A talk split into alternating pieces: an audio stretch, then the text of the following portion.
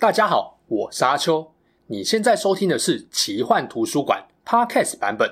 如果你想要观看有搭配精美图片与文字的影片，欢迎到 YouTube 上搜寻奇幻图书馆，诚挚邀请你订阅我们的频道哦。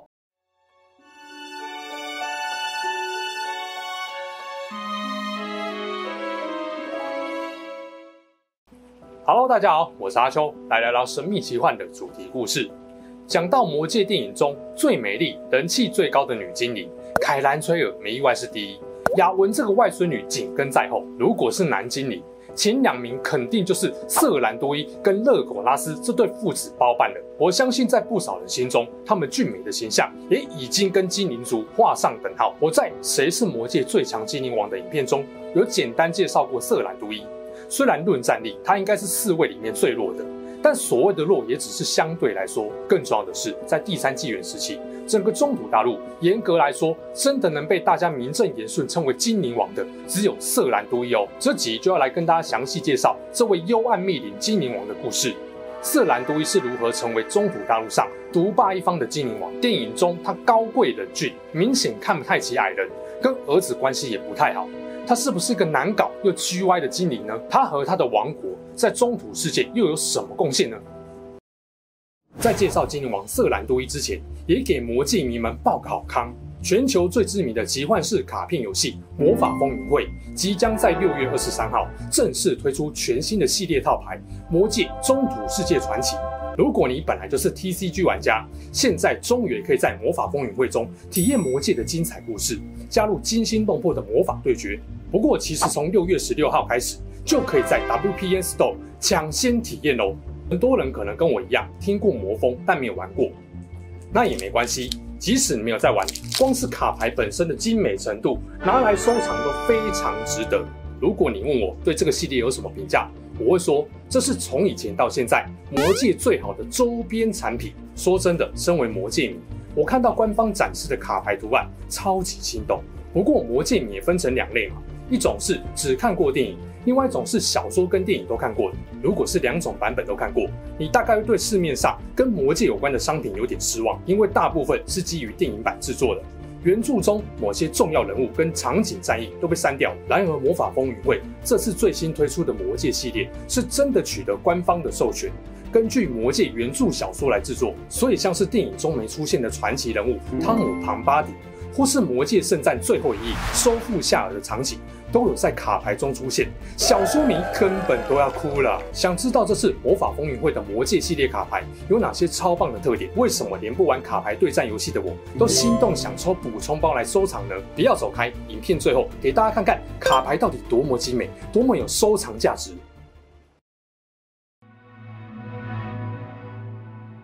身为魔戒远征队最活跃的一员，精灵勒古拉斯的父亲瑟兰多伊在托尔金作品中正式登场的作品，在《魔界前传：哈比人历险记》中，魔界小说的附录中也有提到瑟兰多伊家族的一些概况。然后就是托尔金儿子帮老爸整理的未完成的故事中，有一份希尔凡精灵中的辛达王族们的附录。哈比人电影中的瑟兰多伊形象虽然不至于偏离原著太多，但仍然少不了因为改编而产生的某些误解。故事中瑟兰多伊的正式初登场是在哈比人小说《尘统而逃》这一个章节。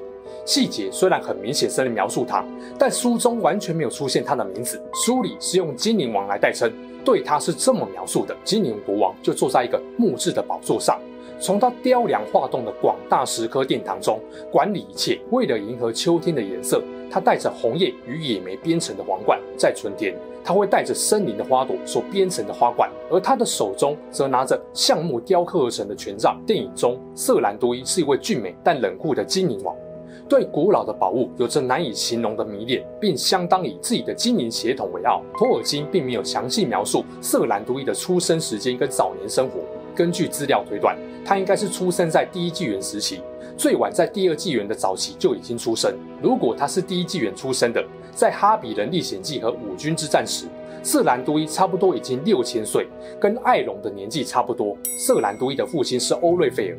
我在精灵和矮人为何长久不和的影片中提过，欧瑞费尔是第一纪元辛达精灵国王埃卢廷格的重臣，也是辛达贵族精灵之一。不过后来精灵和矮人因为宝钻项链发生严重冲突，两边互战，双双血流成河。辛达精灵王廷格死后，用魔法屏障守护王国边界的王后梅利安也离开了中土大陆。失去屏障的王国后来遭到了诺多族精灵的侵略，精灵内战导致后来多瑞亚斯灭亡，加上不久。后爆发了维拉对决魔苟斯的愤怒之战，最终贝尔兰地区整个被毁灭，大部分幸存的诺多和辛达精灵撤退到林顿地区。这时，维拉再次邀请精灵前往阿门州，不过欧瑞费尔不愿前往，选择留在中土大陆生活。来到林顿的辛达精灵可以说寄人篱下。身为辛达贵族精灵的欧瑞费尔不愿意听从诺多至高王吉尔加拉德的统治，对于当地的诺多精灵也没有好感。他选择离开林顿，带着儿子瑟兰都伊和部分辛达精灵前往了迷雾山脉以东的巨绿森林。欧瑞费尔这群辛达精灵因为憧憬希尔凡精灵那种回归单纯质朴的生活方式，很快就和当地的希尔凡精灵融合，接受了他们的语言，并以希尔凡的形式风格来取名。后来，在希尔凡精灵的承认与推举下，欧瑞费尔建立了巨绿森林王国。这个时间点大约在第二纪元的七百五十年左右。瑟兰都伊的身份也蜕变成王子。瑟兰都伊拥有一头漂亮金发。注意哦，辛达族精灵王埃卢廷格的发色是银色的。欧瑞费尔这种辛达贵族，理论上发色也是银发，然而瑟兰都伊却是金发，为什么？托尔金没有明确解释。我的想法是，精灵分支中，金发是最亲近维拉的凡雅族的独有特色。所以虽然没有确切证据。但最有可能的解释就是，瑟兰都伊有凡雅族精灵的血统，但瑟兰都伊的老爸是辛达族贵族。那最有可能就是欧瑞费尔娶了和凡雅族通婚过，回到中土大陆的诺多族精灵老婆凯兰崔尔，就是诺多族与凡雅族混血的后代，遗传了老妈那边美丽动人的金发。而凡雅族精灵除了金发，相貌也通常被描述成极度俊美。这或许也解释了为何瑟兰都伊的颜值会这么高的原因。当然，他的儿子勒苟拉斯会帅爆也就不意外了。而且，根据托尔金的设定，到过阿门州的光明精灵通常会比留在中土大陆的精灵来得更加高大强壮一点。也就是说，如果瑟兰都伊真的有凡雅族血统，那他的身材理论上会比他大部分的臣民还要更加突出，也会比他的儿子勒苟拉斯更加高壮一点。如果你觉得勒苟拉斯已经很强，那色兰都伊理论上只会更强，不会更弱。巨绿森林的范围相当广阔。在欧瑞费尔建立王国的早期，主要是在森林西南边阿蒙兰斯那一带活动。不过同一个时间，索伦的力量在森林南边也不断壮大。欧瑞费尔便决定将王国北迁。北迁的另外一个考量是想和罗斯洛利安和凯撒多姆的矮人保持距离，避免王国受到侵犯。罗斯洛利安原本也有不少欧瑞费尔的辛达族亲属居住，然而后来凯兰崔尔和凯勒蓬的到访居住，让欧瑞费尔有一些芥蒂在。至于凯撒多姆就不用说了。国王被杀害，多瑞亚斯王国被血洗，仿佛不久前才发生的事情。欧瑞费尔肯定是很讨厌矮人的，这种情绪到了瑟兰都伊可能会少一点，但瑟兰都伊也很难不受父亲的影响。经过多次迁移，这个以希尔凡精灵为主体的王国定居在东北方的山脉附近。逐渐扩大自己的势力，他们依然维持与安都因河对岸罗斯洛利安亲族的往来，直到最后同盟爆发。希尔凡基尼长期居住在与世无争的森林中，心态上是不愿卷入诺多族、辛达族、矮人或人类等其他种族的事物的。但是经历过愤怒之战的欧瑞费尔明白，王国想要有真正长久的宁静和和平，势必得击败黑暗势力。于是第二纪元末，他响应并加入了人类与精灵的最后同盟，召集了一支庞大的希尔凡精灵军队。尽管希尔凡精灵的武器装备完全比不上工艺技巧高超的诺多族精灵，但勇敢坚毅的性格让他们在战争中仍然成为压制黑暗势力的强大战力。不过老样子。欧瑞费尔不愿意听从诺多至高王的指挥，拙劣的作战指挥导致了希尔凡基尼伤亡惨重，折损了超过三分之二的兵力。欧瑞费尔自己也战死在前线，联军靠着人类王子暴气加幸运一击艰难获胜。战后幸存下来的王子瑟兰都伊继承王位，带着残余的军队回到了巨绿森林王国，开始逼自己独当一面，以不负中土精灵王的威名。索伦失去魔戒后，中土世界进入了第三纪元。由于吉尔加拉德死后，就没有任何诺多族精灵称王了。凯兰崔尔没有，艾隆也没有，而辛达族精灵真正建立起王国并拥有王者称号的，就剩下瑟兰都伊一位。说他是第三纪元以后唯一的精灵王，并没有错。第三纪元一千年左右，黑暗势力入侵了巨绿森林西南方的阿蒙兰斯，使灵法师占据此地。也把黑暗扩散到周边森林。这片绿意盎然、充满生机的翠绿森林，因为笼罩了协会气息，许多邪恶生物在此盘踞，生人勿近。巨绿森林也慢慢有了另外一个替代的称呼——幽暗密林。身为幽暗密林王国领袖，瑟兰都伊带领族人往森林更东北边定居。并在密林河畔修建防御工事。他仿照第一纪元辛达精灵王国的首都明尼国斯，建立了地下宫殿，作为抵御邪恶和外敌的堡垒。不过，森林精灵不像古代辛达王国有足够的财富和工艺技术，也没有矮人的帮助。相对来说，幽暗密林的宫殿逊色不少。尽管森林遭到黑暗入侵。这群希尔凡精灵依旧深爱这片森林，享受由精灵王瑟兰都伊所主持森林里的狩猎和宴会。春秋时分，瑟兰都伊会在他的金发间戴上有季节特色的美丽王冠，以体现森林精灵的优雅与尊贵。第三纪元二九四一年的某一天，瑟兰都伊和族人在森林举办宴会，然而一群身材矮小的不速之客突然闯进森林，精灵并不想受到外人打扰，转移地点重新设宴。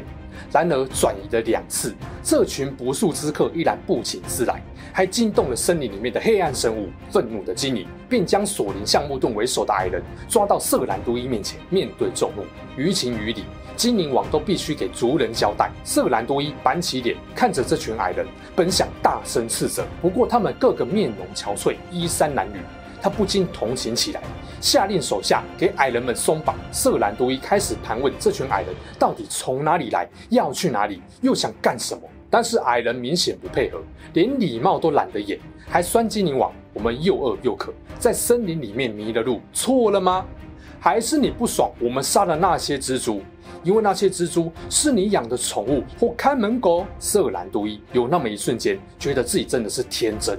居然还同情这些身心看来憔悴、说话却句句带刺的矮人，他生气回应：“未经我们许可，在森林里面闲逛就是犯罪。难道你忘了，你们是在我们的国度使用我同胞所铺设的道路吗？你的同伴在森林中三次追逐、骚扰我们，最后还惊醒了森林中的蜘蛛，使你们制造了这么多麻烦事。”是你们给了我必须问清楚你们来意的理由。如果你们不愿意说，我就把你们关进牢里，看看你们什么时候学会礼貌和讲道理。矮人的傲慢让瑟兰都伊不得不把他们关进牢里，并没收了索林夏木顿的兽咬剑。不过瑟兰都伊还是吩咐手下要给他们食物和清水，直到有人愿意告诉他想知道的事情。那后来发生的事情，大家也都知道了。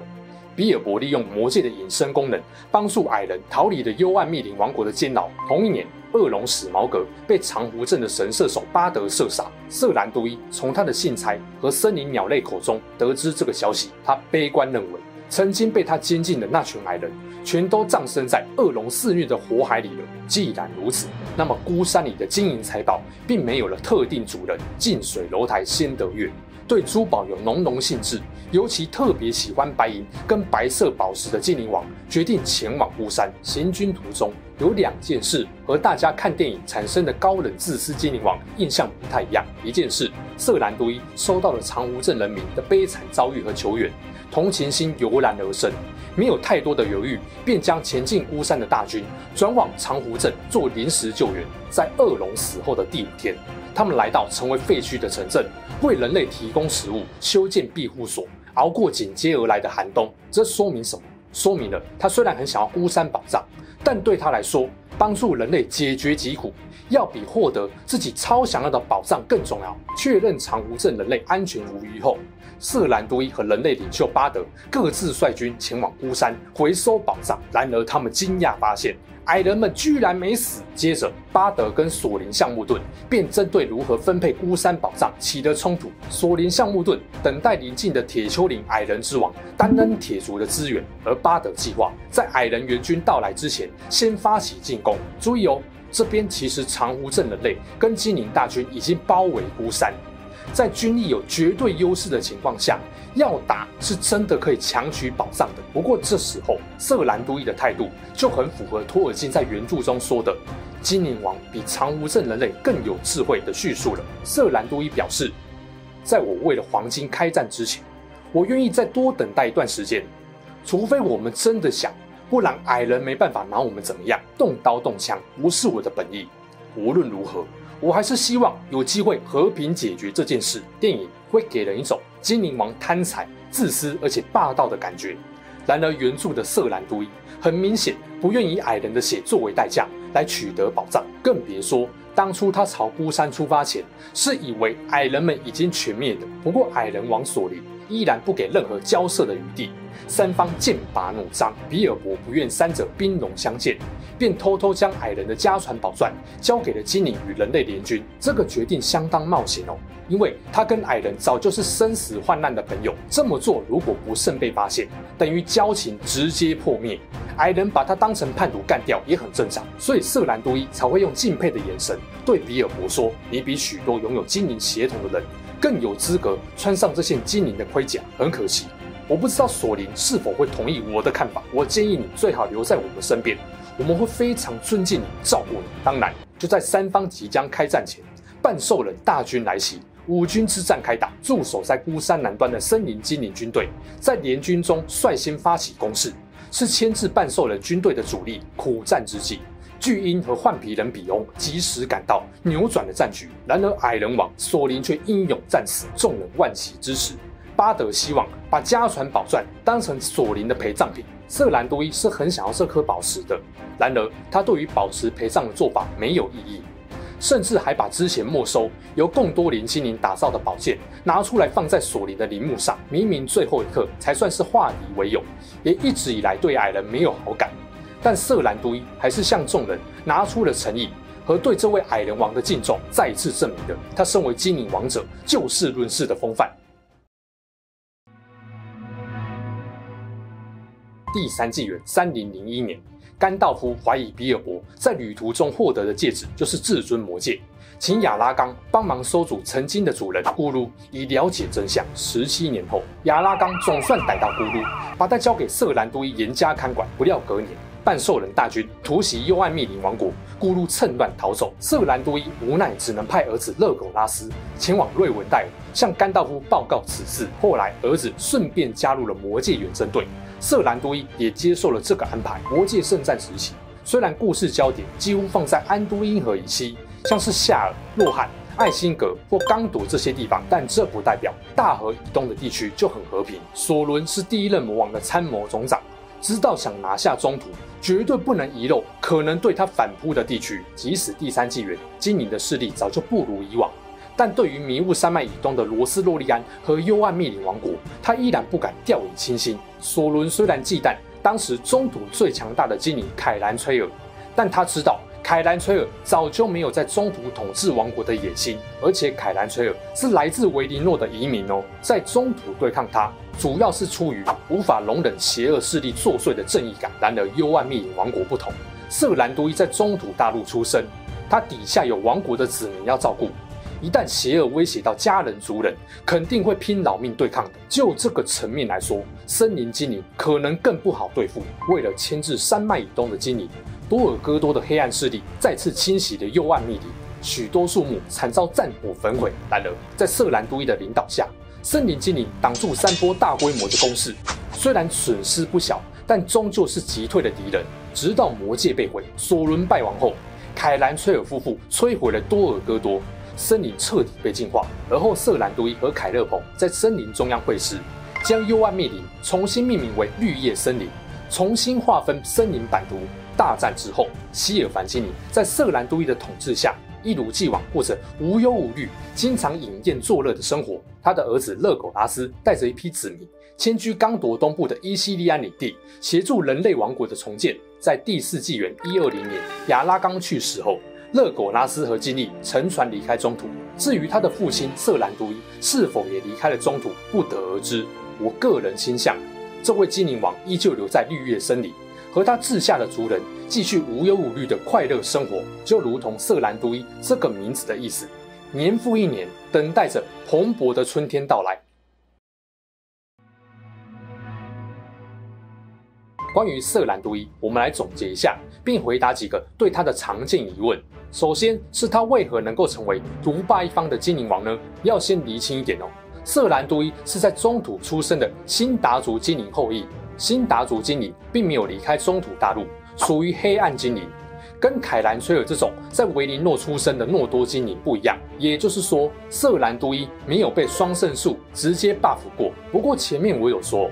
他的母亲很可能是具有凡雅族血统的混血精灵，所以他有金发特征，长得也特别俊美。而老爸欧瑞费尔是辛达族多瑞亚斯王国的贵族，还是精灵王廷葛的元老重臣之一，有头有脸，并不是什么名不见经传的精灵血脉。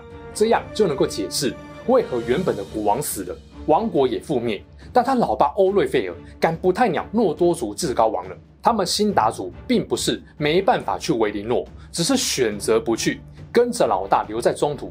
而老大又是能够虏获麦雅女神芳心的传奇精灵，你说他怎么会觉得自己不如诺多精灵呢？安都因河东岸的巨绿森林王国虽然是色兰都伊老爸建立的，但老爸死后他并没有漏气，反而让王国子民在森林里能常常无忧无虑的快乐过活，证明他的统治很有条理，也让族人很服气。而且别忘喽，他老爸是纯正的灰精灵血脉，他是灰精灵混了凡雅和诺多族血脉的。对于南多族的一个分支，一直居住在森林里的希尔凡精灵来说，都算外族。结果他们父子能够让相对排外的希尔凡精灵把他们当作自己人，还把他视为最伟大的国王，代表色兰都伊很受尊敬和喜爱。用有本事独霸一方的精灵王者来称呼他，绝对没有过誉。一个最常见的质疑，说他是看不起矮人，跟儿子关系也不太好的难搞 GY 精灵王，真的是这样吗？我的答案是，并没有。他虽然严厉，也喜欢珍宝，但说他脾气差、贪财宝，又不懂当个好爸爸，并非事实。当然不能怪读者观众，这受到了。哈比人原著中的矮人视角，以及彼得·杰克森导演的电影影响，夏尔的哈比人一般会在自己的家乡终老。像比尔博这种外出远行是罕见特例，缺乏与外族交流的经验，会受到同样执行孤山任务的矮人影响，也是很正常的。不过五军之战前，三方势力的交锋，比尔博的反应是：如果真要孤注一掷，整体来说，他更愿意保护精灵王。从这边就知道，色兰都伊真的是个好人。好到比尔博更愿意站在他那边，而电影确实有刻意凸显色兰都伊冷峻高傲的形象，甚至原创的父子互动情节。身为爸爸的色兰都伊明显比较严肃冷淡，也偶有争吵，感情绝对不算好，这就会让人感觉精灵王的脾气好像有点差。关于性格冷漠、脾气差这点。很多人拿他质问矮人来意的桥段来当佐证，然而只要去看小说原文，就会发现色兰都伊对矮人生气是很合理的。我前面也解释过，主因就是矮人先是惊扰了森林精灵，而后又对精灵王无礼。最让人傻眼的是，虽然说你跟你长期对抗的邪恶生物是同一伙的，被泼了脏水能不气吗？换位思考会发现，色兰都伊的各种处置很合理，并没有挟怨报复矮人。反而矮人显得更现实、更小心眼一点。你的确可以说色兰都伊容易被激怒，但他也用行动证明了自己是一位心地仁慈、善良的精灵王，不然就不会二话不说去帮助长湖镇的人类，也不会在五军之战前表明，除非万不得已，否则绝不轻易以拳头相逼。他也绝对不是什么好战的国王。父子关系的部分，其实托尔金曾经有给过精灵社会一些设定，在一本书中有提到。阿尔达精灵的孩子不多，但和父母关系连结都很亲密，孩子也很少需要父母的特别监管和教育，基本上可以把精灵的亲子关系当成是融洽的。原著也没有说明色兰多伊父子是例外，而且《魔戒》第二部小说中曾提到，勒苟拉斯长期居住在森林里面，往昔生活充满着欢乐。诶，如果跟老爸坚国王的关系不好，恐怕也不会说他过得很开心吧。父子的个性确实有差异。